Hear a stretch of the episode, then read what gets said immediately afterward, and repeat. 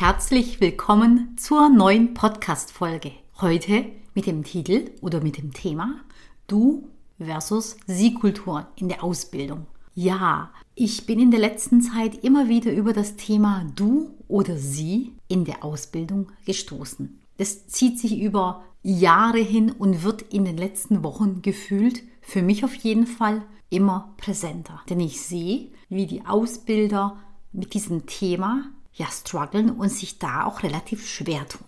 Deswegen möchte ich die Chancen und die Risiken beleuchten, die eine Du-Kultur mit sich bringt. Denn wie immer im Leben hat alles gute Seiten und nicht ganz so gute Seiten. Und da gilt es, diese Dinge abzuwägen und vor allem sich bewusst zu machen. Denn wenn wir uns dessen nicht bewusst sind, werden wir nicht passend für uns, für das Unternehmen und für die gesamte Ausbildung entscheiden.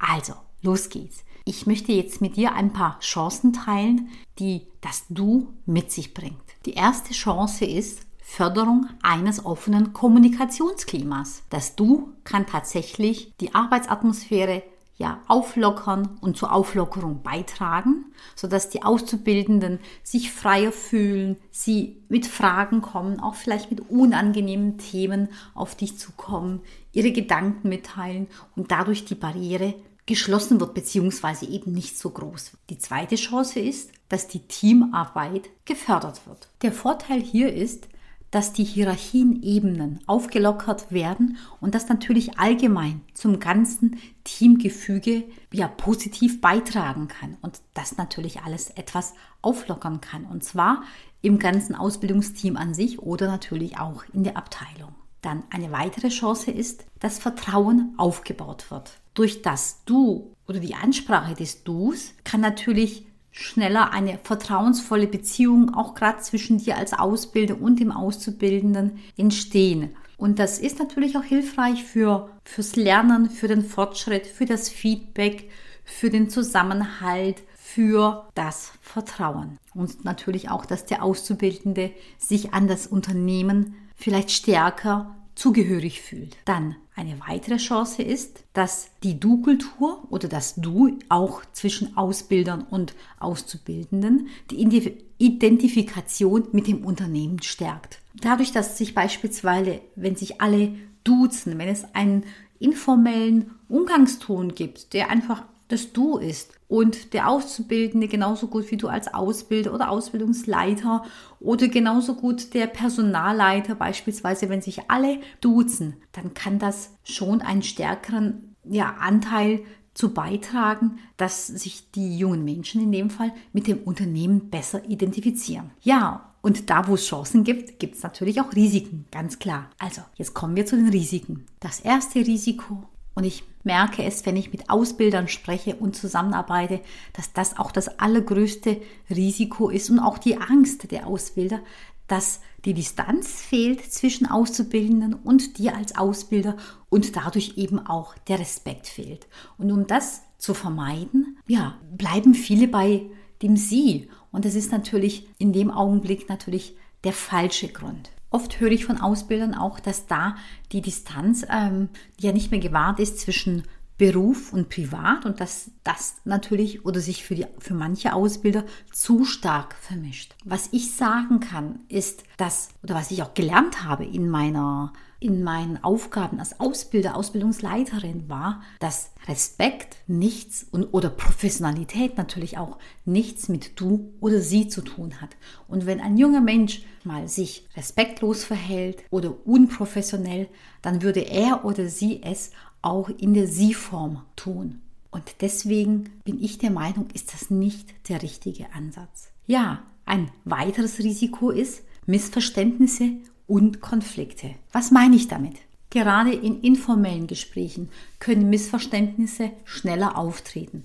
Vor allem eben, wenn man ja sich duzt und dadurch natürlich man vielleicht auch Sachen schneller ja raushaut, die man vielleicht in der Sie-Form nicht so schnell oder vielleicht auch nicht so impulsiv sagen würde. Und ja, einige Auszubildende könnten könnten, die Betonung ist auf könnten, Schwierigkeiten haben, den richtigen Umgangston zu finden. Was natürlich Tatsache ist, und es hat aber nichts mit du oder sie zu tun, ist, dass die jungen Menschen mehr hinterfragen, sich nicht alles gefallen lassen, nicht so wie im Vergleich vor 10, 20 oder 30 Jahren. Und das ist wichtig eben nicht zu verwechseln mit du oder sie, denn das hat erstmal nichts damit zu tun. Auch in der Sie-Form würde der Auszubildende heute Dinge mehr hinterfragen, nach dem Sinn fragen, nach dem Warum fragen und sich natürlich bei ausbildungsfremden Tätigkeiten auch wehren und sagen, warum muss ich das denn machen? Und vor allem, weil es eben andere nicht machen, sondern eben nur der Auszubildende. Ein weiteres Risiko ist, wenn das Du nicht konsistent im ganzen Unternehmen praktiziert wird. Und das natürlich für die jungen Menschen auch zu Verwirrung führen kann und natürlich auch zu einem Ungleichgewicht. Der eine duzt, der andere sieht. Ungleichgewicht wird es natürlich auch, wenn der eine Ausbilder oder wenn du als Ausbilder den einen Auszubildenden duzt und den anderen siehst, siehst. Und schon ist ein Ungleichgewicht da und natürlich auch fühlt sich der Auszubildende, vermutlich der gesiezt wird, ja, nicht gleich gesehen. Und ein weiteres Risiko ist mögliche Unprofessionalität. Und zwar geht, gibt es manche Branchen oder auch Unternehmen, bei denen ein formaler Umgangston wichtig ist. Und ähm, ja, dieser bedeutet, dass das Unternehmen oder der Mensch professionell ist, handelt und wenn man in dem Augenblick natürlich das Du verwendet, je nachdem auch in welchen Konstellationen, kann das natürlich auch als unprofessionell wahrgenommen. Es gibt viele Möglichkeiten oder viele Chancen, die das Du mit sich bringt, aber es gibt auch Risiken, die das Du mit sich bringt. Und ich möchte deswegen auch bewusst auf dieses Thema ansprechen. Denn was ich eben auch festgestellt habe, und da finde ich und bin ich persönlich der Meinung, dass da ein Ungleichgewicht ist, dass beispielsweise die Ausbilder die jungen Menschen duzen und wiederum die jungen Menschen, also die Auszubildenden, den Ausbilder, den Ausbildungsleiter siezen. Und das finde ich persönlich nicht passend. Ich vertrete die Meinung, dass wenn du den jungen Menschen duzt, dann sollte er dich auch duzen. Und ansonsten, wenn du möchtest, dass er dich sieht, von vornherein, dann würde ich oder wenn ich möchte, dass mich der Auszubildende sieht, gehen wir mal von mir aus, ne? dann würde ich den Auszubildenden auch ganz klar von vornherein siezen, auch sitzen und nicht auch anfangen und ihn fragen, soll ich dich duzen oder siezen, wie möchtest du es?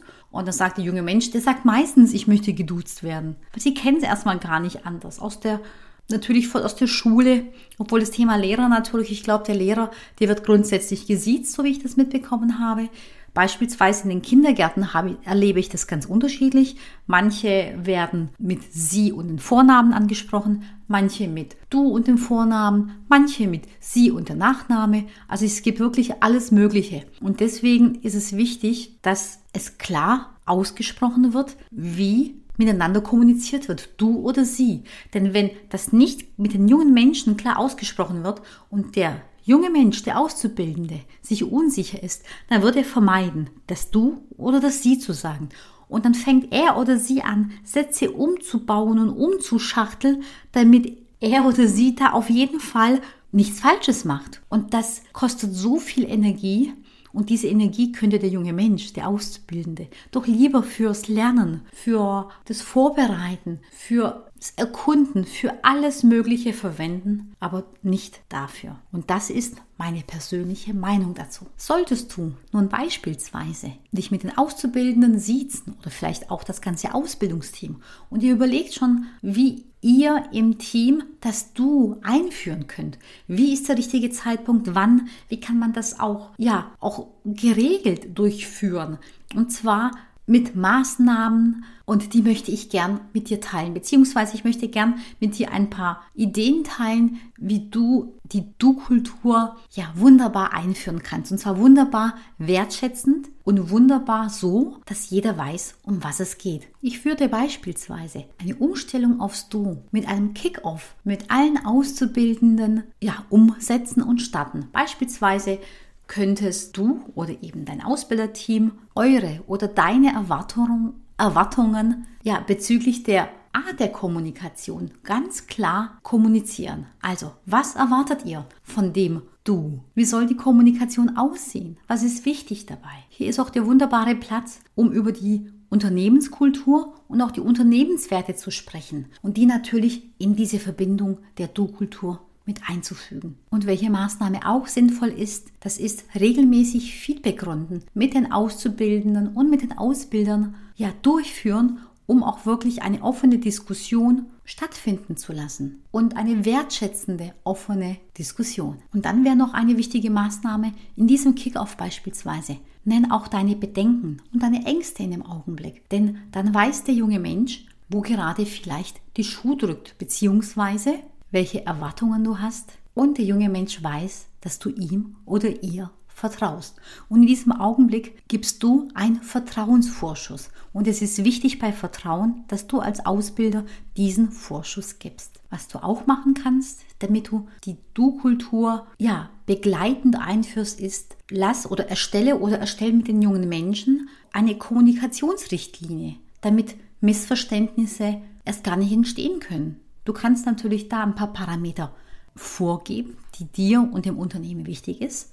Und dann könnt ihr in dem Kickoff diese Kommunikationsrichtlinien gemeinsam erstellen. Und auch an den Dingen, an denen die jungen Menschen mitarbeiten, hinter diesen stehen sie natürlich total und können sich damit identifizieren, denn sie waren daran beteiligt. Und was du schlussendlich auch machen kannst, ja, lass den jungen Menschen, den Auszubildenden, ein Training zukommen, ein Kommunikationstraining, dass sie wissen und dass sie lernen, was gute Kommunikation bedeutet, was wertschätzende Kommunikation bedeutet, wie sie umgesetzt werden kann, wie sie mit Leben gefüllt werden kann, wie das Thema Sender und Empfänger ja bewusst zu werden, denn eins ist sicher, die jungen Menschen, die in die Ausbildung kommen, die hatten ganz sicher noch überhaupt kein Kommunikationstraining, sondern sie handeln immer nach bestem Wissen und Gewissen. Und da finde ich das sinnvoll, die jungen Menschen auf diesem Weg auch zu begleiten und ihnen auch die Vor- und Nachteile von dem Du und dem Sie mitzugeben. Und das ist natürlich auch eine Kompetenz, die sie erlangen und die sie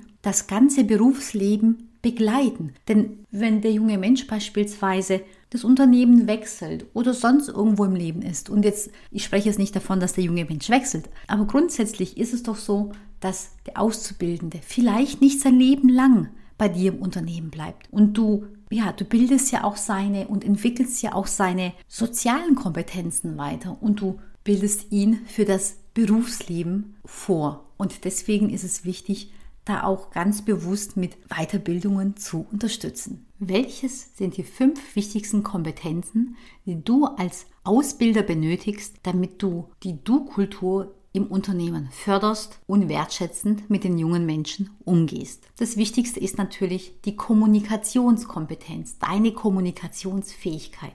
Und da geht es um deine Fähigkeit, dass du klar deine Erwartungen respektvoll kommunizierst. Und dass du auch sensibel für die nonverbalen Signale bist, was natürlich auch die Körpersprache, Stimme, Gestik, Mimik betrifft. Denn eins ist sicher, das, wie du sagst, schlägt das, was du sagst. Das heißt, die Körpersprache, die Stimme, die Mimik wird mehr wahrgenommen als dein gesprochenes Wort.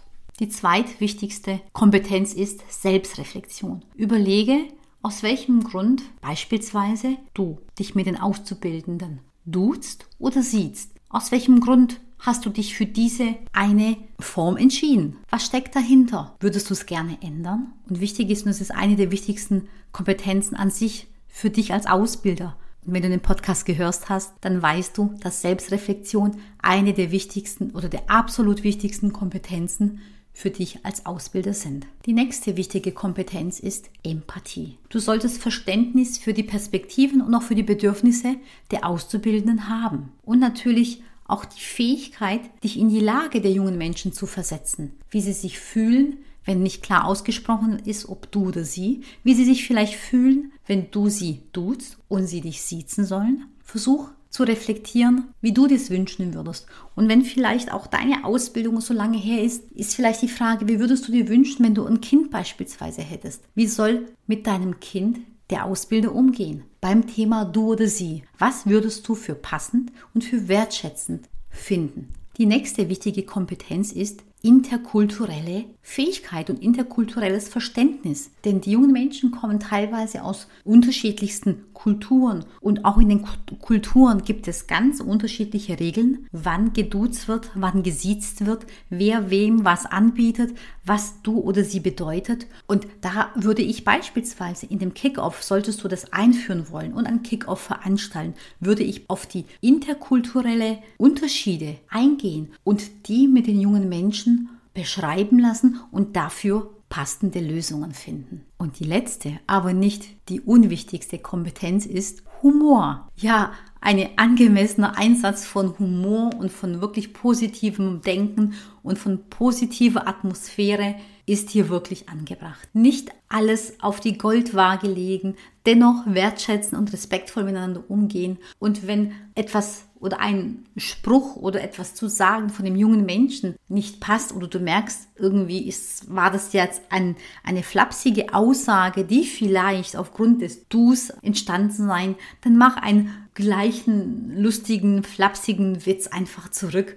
und lach darüber. Und wenn es ein Missverständnis gibt, dann wird auch das aufgelöst. Ja, wir sind schon beim Learning der Woche angekommen. Und ja, mein Learning der letzten Woche ist Fokus, Fokus, Fokus. Und ich sage dir auch, warum ich da drauf gekommen bin und mich da nochmal dazu besinnt habe, auch wirklich den Fokus zu behalten. Denn wir machen so viele Dinge im Alltag oder ich zum Beispiel natürlich auch, um meine Produkte zu, bekannt zu machen, um mich vorzustellen, um Tipps zu geben, einen Podcast zu erstellen, Seminare zu entwickeln, mich selber weiterzubilden und, und, und. Und was ich festgestellt habe, in welchem Bereich ich zu wenig mache, ist das Mentoring-Programm, das ja einmal im Jahr jetzt stattfindet, das ja, mehr in die Welt hinauszutragen. Denn ich finde das Programm so wunderbar und die Teilnehmer, die daran teilgenommen haben, für dieses so bereichernd, die, das 14 Wochen Mentoring-Programm. Und ich habe mir vorgenommen, dass ich jeden Tag etwas tue, um auf dieses Ziel einzuzahlen. Und zwar noch mehr Menschen mit dem Mentoring-Programm zu näher zu bringen, zu, zusammenzubringen, so muss man sagen, dass das Mentoring-Programm und die Ausbilder, also dich als Ausbilder mit dem Mentoring-Programm zusammenzubringen und dir auch natürlich die Vorteile und den Mehrwert, den du mit dem Mentoring-Programm hast und haben wirst, ja näher zu bringen. Und ich habe ja ein Tagesjournal, in dem ich mir immer morgens bzw. sogar abends eintrage, also schriftlich, handschriftlich halte ich fest, was möchte ich am nächsten Tag alles tun und dass da, dass ich da schaue, dass ich jeden Tag etwas habe, das auf dieses Ziel einzahlt. Egal, ob es ein Newsletter ist, ein Post, den ich schreibe, einen neuen Inhalt, den ich erstelle, neue Videos dazu, die ich aufnehme, eine neue Vorlage, die ich dazu hochlade. In ganz unterschiedlichsten Dingen möchte ich jeden Tag etwas auf dieses Ziel einzahlen, weil ich das für mich als mein wichtigstes Ziel für 2024 deklariert habe. Und dann hatte ich kurz überlegt, soll ich damit ab Januar beginnen, quasi so als Neujahrs Wunsch oder Neujahrsvorhaben. Äh, und ich habe gesagt, nein, ich warte nicht bis Januar. Weil wenn ich bis Januar warte und dann erst anfange, damit zu starten, dann weiß ich, dass ich es nicht mache. Wenn ich mir etwas vorgenommen habe, dann ist es für mich wichtig und dann kann ich gut auch ab sofort beginnen. Und dieser Gedanke kam mir am Wochenende und ich habe gesagt, nein, ich beginne ab Montag, also heute. Das heißt, ich teile mit dir jetzt, das ist mein To-Do, ähm, ja, zum Thema Mentoring zum Thema Fokus, dass ich dir das Mentoring-Programm ja gedanklich näher bringe. Es startet erst nächstes Jahr im November, aber du wirst sehen, die Zeit vergeht so schnell und ratzifatzi ist November nächsten Jahres. Ratzifatzi ist Weihnachten rum und schon beginnt der Januar und die Zeit geht einfach viel zu schnell vorbei.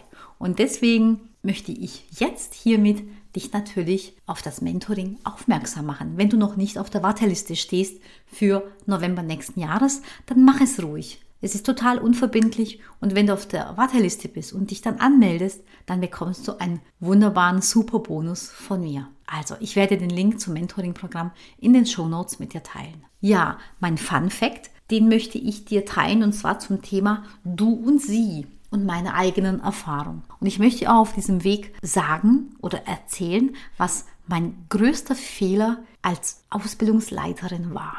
Und mein größter Fehler war, dass ich die erste Auszubildende, die ich im Unternehmen begleitet habe, da habe ich ihr logischerweise das Du angeboten. Ich war selbst noch jung. Ich war 25 Jahre alt. Es war die erste Auszubildende, die ich begleitet habe. Und sie war im Team und es mag sein, dass sie vielleicht von der Person nicht so einfach war. Schlussendlich ist es so, wer ist denn schon einfach jetzt selbst reflektierend, zurückblickend ähm, geschaut. Und es gab Situationen, da habe ich mich dann ja geärgert und gedacht, ja, dass sie nur deswegen so reagiert oder so handelt oder so die Wortwahl gewählt hat, weil wir per Du sind. Und in der Sie-Form wäre das nicht passiert. Und ich habe mir dann vorgenommen, dass die nächsten Auszubildenden, die anfangen, werde ich siezen und sie siezen mich und dann werde ich dieses Thema einfach so erledigen. Und dann kam ich schon im Laufe meiner weiteren Aufgaben der jungen Menschen, die dazu kamen.